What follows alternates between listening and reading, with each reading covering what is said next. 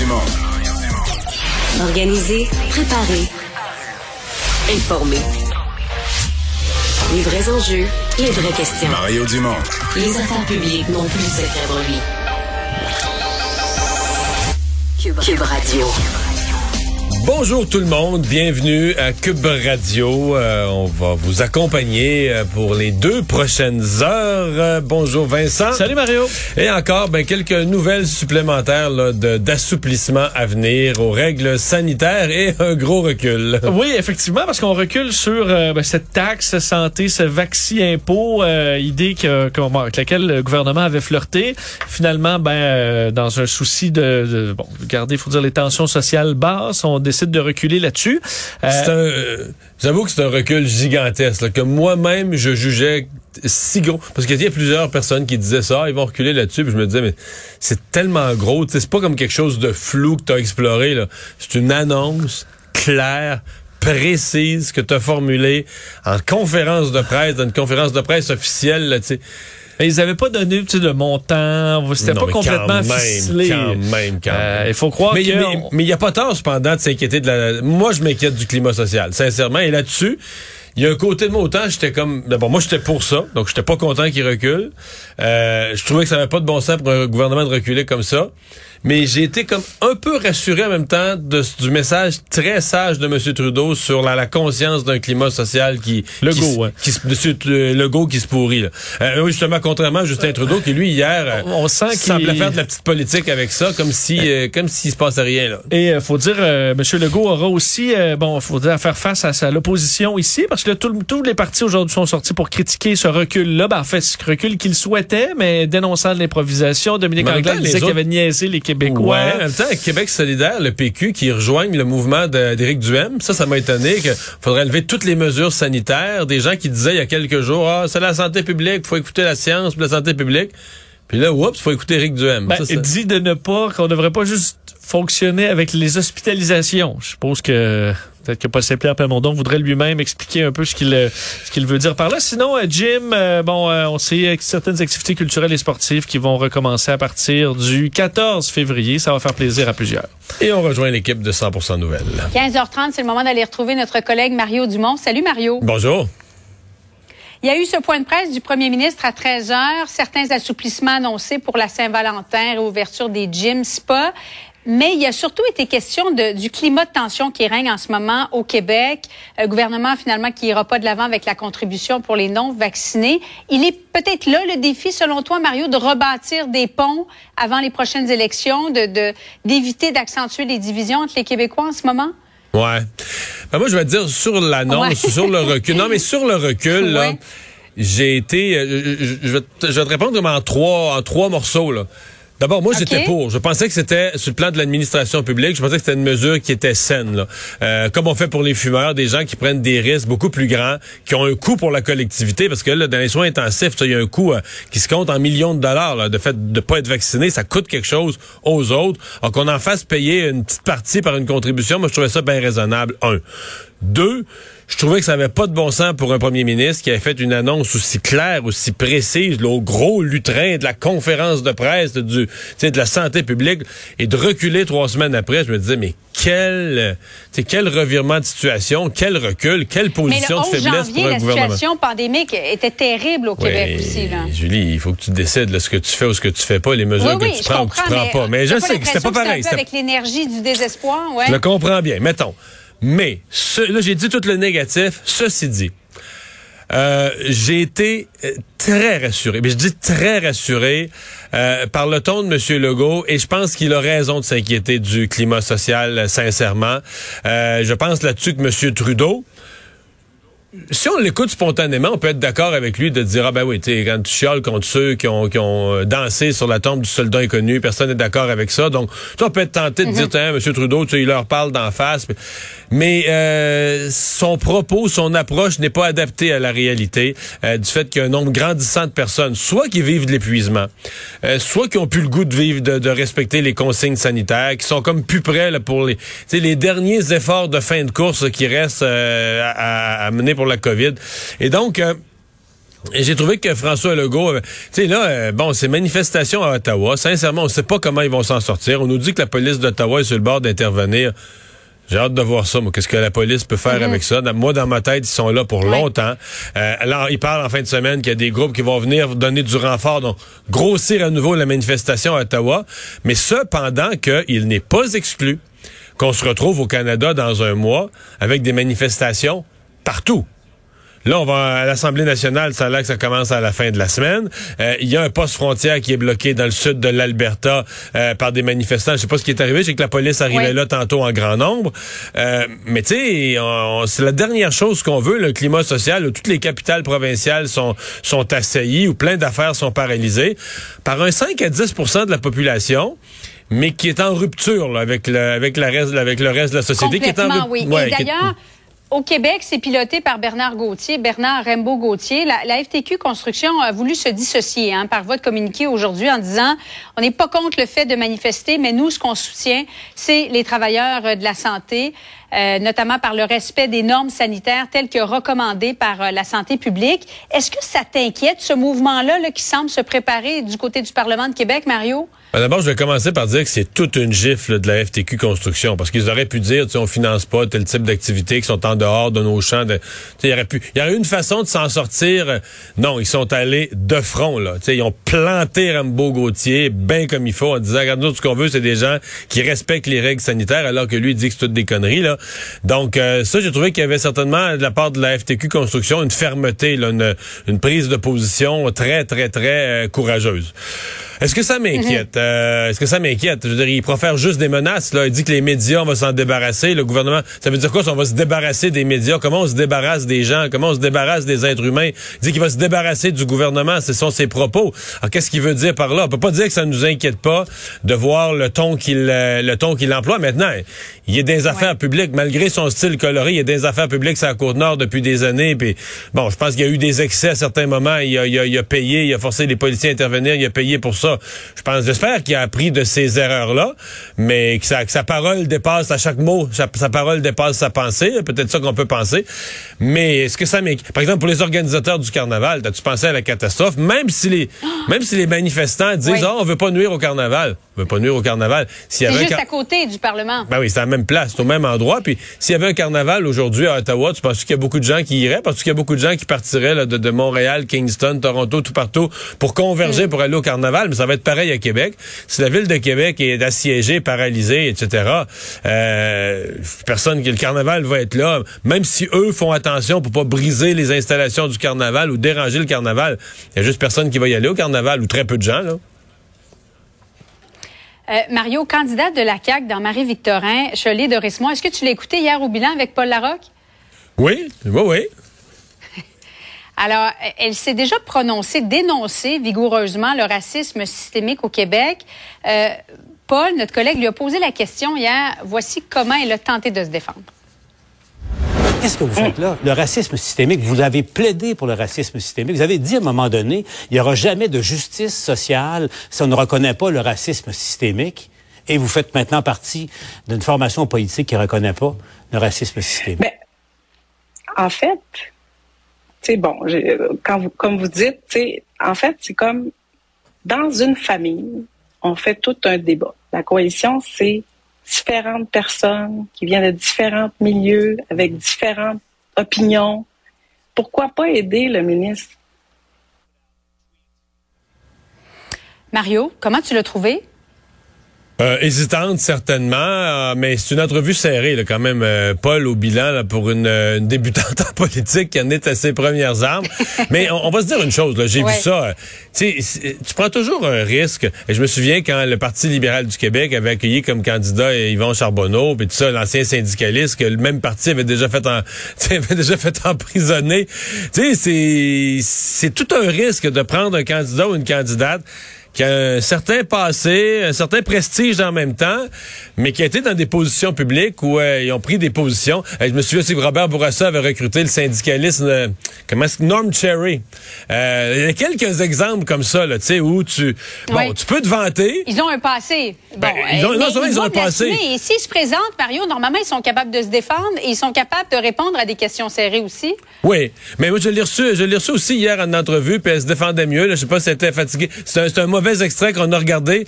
Euh, C'est une, candidature très risquée pour la CAQ. Je veux dire sur la santé, la FIC, sur le racisme systémique, sur au moins deux gros sujets.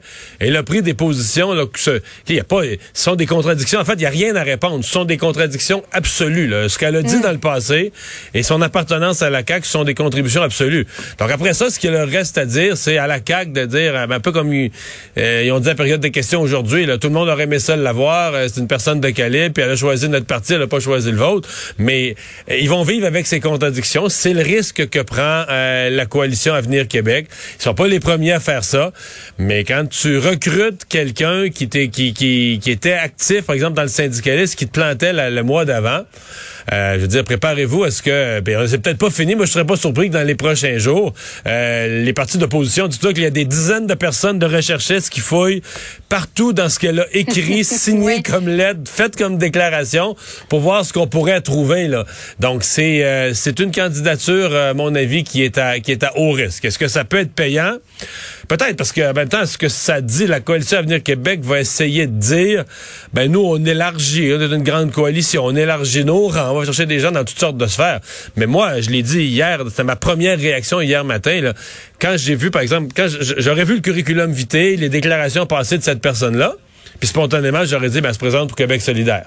Peut-être pour le Parti libéral, le, le nouveau Québec solidaire est revu et amélioré. Là. Tu sais, mais euh, j'aurais jamais pensé, jamais, jamais, j'aurais pensé qu'elle allait se présenter pour, euh, pour la coalition Avenir Québec. Donc, c'est une candidature que étonnante et risquée à la fois.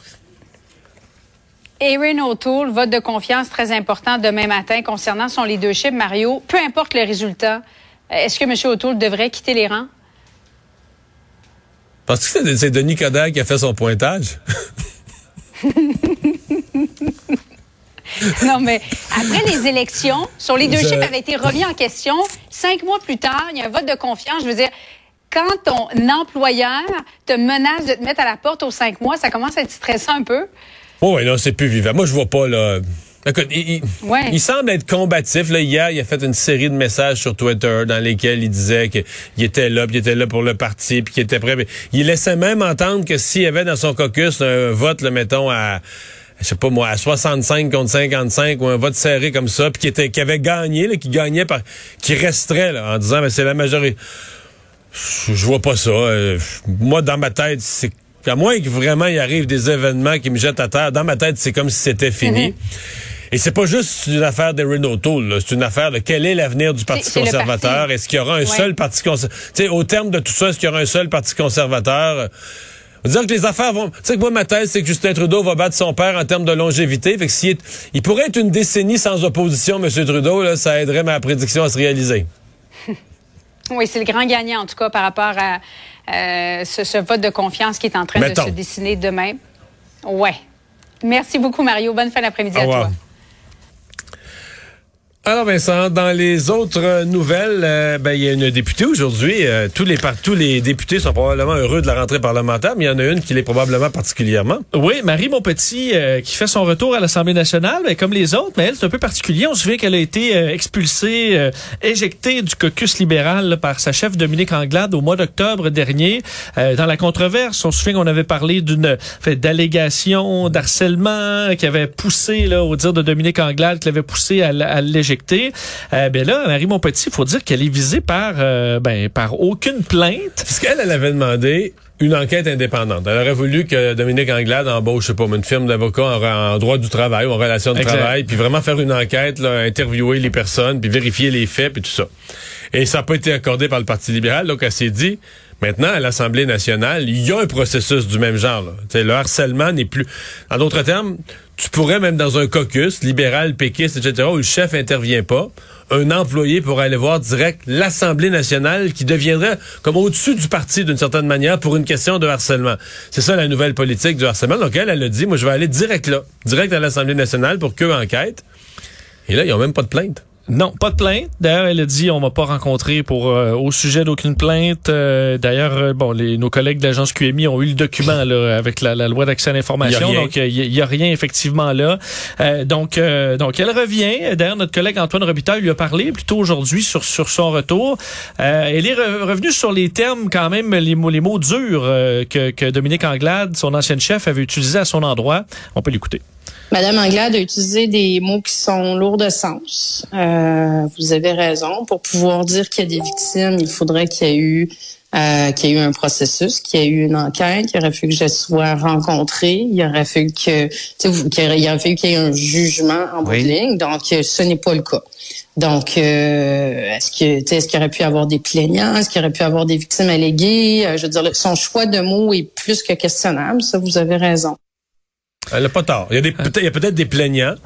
Est-ce qu'on peut les qualifier de victimes euh, s'il n'y a aucun processus qui... Bon, ça serait victime alléguée. Ouais, Euh, victime alléguée. bon.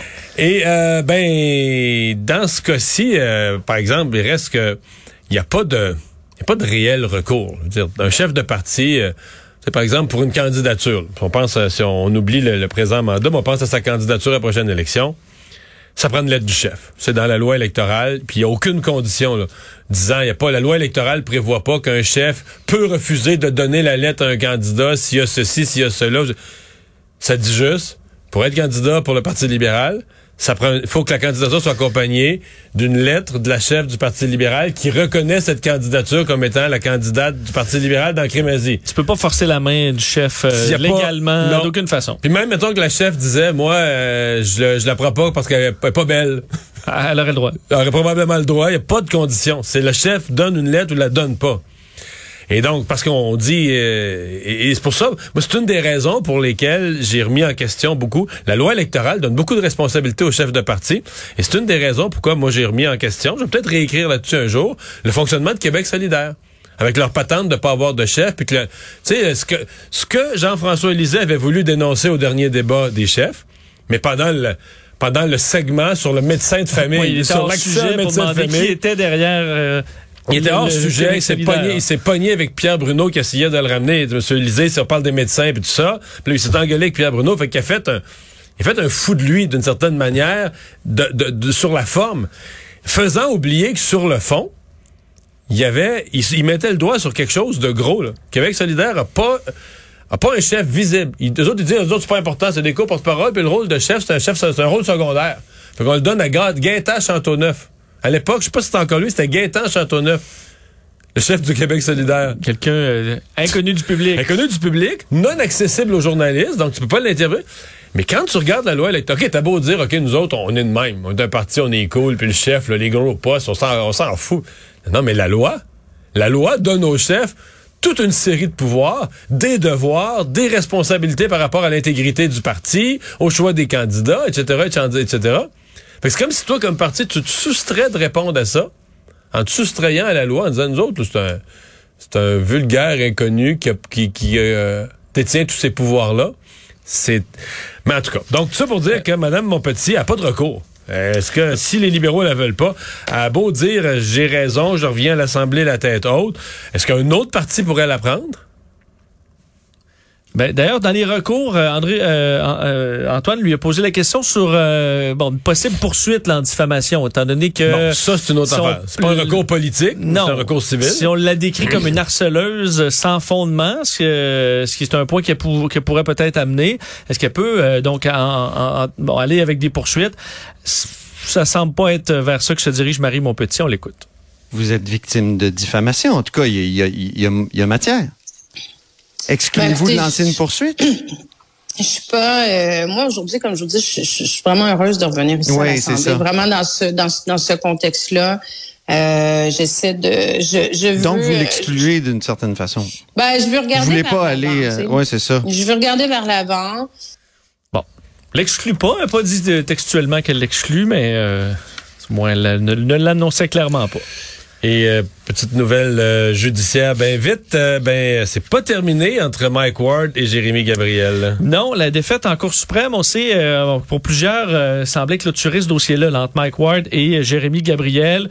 Euh, et mais on se souvient que dans le jugement, là, dans le jugement, les juges de la Cour suprême avaient dit, en gros, c'est pas un dossier de discrimination. Euh, on n'a pas pu prouver qu'il y avait eu discrimination, ce qui était le, fond, le fond de la plainte de Jérémy Gabriel. Mais il aurait pas intenté une action en diffamation, qui aurait peut-être été plus recevable là-dedans. euh, tu dis ça, puis il faut préciser que, étant donné que c'était une action en discrimination, c'était pas eux les poursuivants. Eux étaient les plaignants qui avaient recouru à- au service de la Commission des droits de Exact. la personne, mais le poursuivant, la cause, là, on disait tout vrai. Jérémy Gabriel contre Mike Ward, mais c'était pas exact. En droit, c'était la Commission québécoise des droits de la personne contre Mike Ward. C'était ça la cause. Alors que cette fois-ci, là, c'est vraiment une poursuite au civil. Mike Ward contre Jérémy Gabriel et sa mère. Mais c'est vraiment là, une poursuite au civil. Oui, et en diffamation. Et là, euh, on poursuit donc pour en fait un total de 372 000 dollars, 288 000 pour Jérémy Gabriel et 84 600 pour sa mère, qui dit aussi avoir été victime de diffamation parce que euh, on, aurait fait des liens sur le fait qu'elle voulait tirer en, tirer profit de son fils. Euh, elle dit qu'il est venu Mike Ward briser tout ce qu'elle avait bâti avec son fils. Alors, euh, ben c'est- écoute, c'est un autre chapitre qui va s'écrire dans ce dossier quand même qui, dé- qui a débuté euh, en 2010 avec le spectacle de Hey, Mike Ward hein? et qui se déroule depuis plus de dix ans. Et d'ailleurs, c'est un des sujets que va aborder Nada Boumefta tout à l'heure.